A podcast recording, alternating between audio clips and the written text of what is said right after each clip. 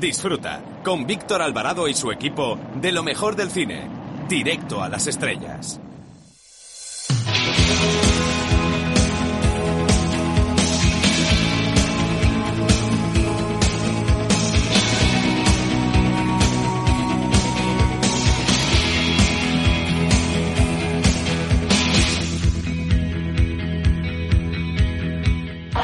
Hola, soy Paspadilla y quiero mandar un saludo, mm, ¿cómo diría? Como un email, directo a las estrellas. Un beso muy fuerte.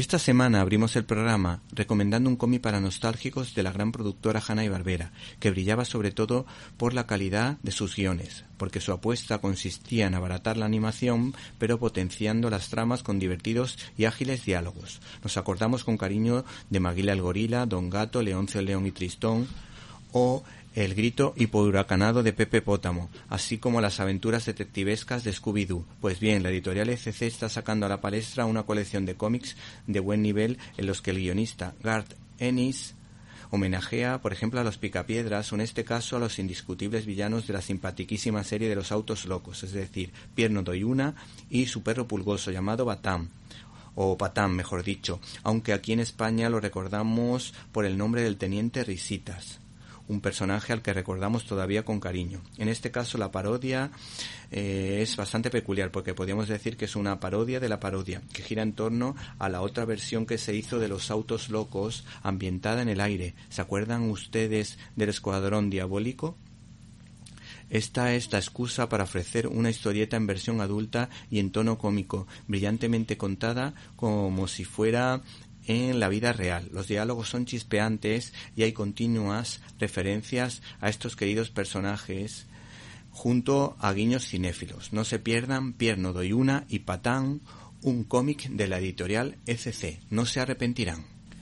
Bienvenidos a una nueva edición de Directo a las Estrellas, tu programa de cine, en una semana marcada por las valientes declaraciones de Candela Peña enfrentándose al feminismo morado, porque esta mujer considera que el feminismo que estas manifestaciones defiende no es auténtico feminismo, y por otra parte por la muerte de Max von Sydow, fetiche de Berman, el director de películas como El séptimo sello y Fresas salvajes, nosotros les hablamos de los estrenos de la semana empezando por La canción de los nombres olvidados, una cinta ambientada en la Segunda Guerra Mundial. También se estrenan dos interesantes perlas como Fajín y, Lloviendo pájaros, respectivamente, dos películas eh, interesantes y pequeñas que intentan hacerse hueco en esta semana. Y por último también les hablaremos de una comedia israelí. Se llama Todo pasa en Tel Aviv. Todo ello sin olvidar nuestras habituales secciones como críticas en un minuto donde analizaremos los pormenores de Onward. También le recomendamos que no se pierda las secciones de Irene de Alba, de Pello Sánchez y de Antonio Peláez, más Peláez que nunca. Para comentarios, dudas y sugerencias, info arroba cinelibertad.com. Repito, info arroba cinelibertad.com. Y si no nos pudiste escuchar en directo, quieres hacerlo en diferido, no puedes olvidarte de www.cinelibertad.com, donde puedes encontrar muchos detalles de este programa, otras cosillas que quizá te puedan interesar, así que no te olvides de info arroba Hemos recibido un correo electrónico de Julia Romero que nos recomienda la película Especiales, una comedia francesa de alto nivel que le ha gustado muchísimo. Por último, para comentarios, dudas y sugerencias, info arroba Comenzamos.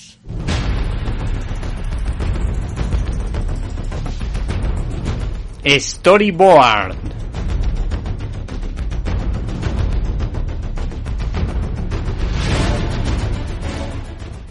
La escritora Harper Lee siempre será recordada por la obra maestra de la literatura norteamericana Matar a un ruiseñor, que tuvo una secuela guardada en un cajón que se editó hace unos años. Esta excelente novela tuvo una brillantísima adaptación cinematográfica de homónimo título del cineasta Robert Mulligan en 1962, que contó con un Gregory Peck que se convirtió en el padre que todos querríamos tener, acompañada de la joven actriz Mary Batham en el papel de Scout.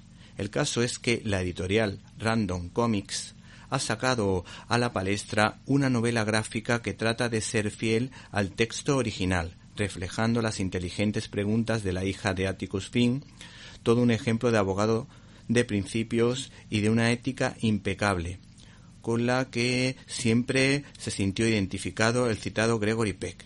La obra en cuestión ha sido ilustrada por Fred Forham, que maneja a la perfección el juego de luces y sombras. Hemos extractado unas cuantas reflexiones que hablan de un hombre y padre idealista que no se deja llevar por la corriente, que es fiel a los principios del humanismo cristiano y que es coherente y tiene una ética a prueba de bombas. Este hombre presenta unos ideales quijotescos. ¿Te está gustando este episodio? Hazte fan desde el botón apoyar del podcast de Nivos. Elige tu aportación y podrás escuchar este y el resto de sus episodios extra. Además, ayudarás a su productor a seguir creando contenido con la misma pasión y dedicación.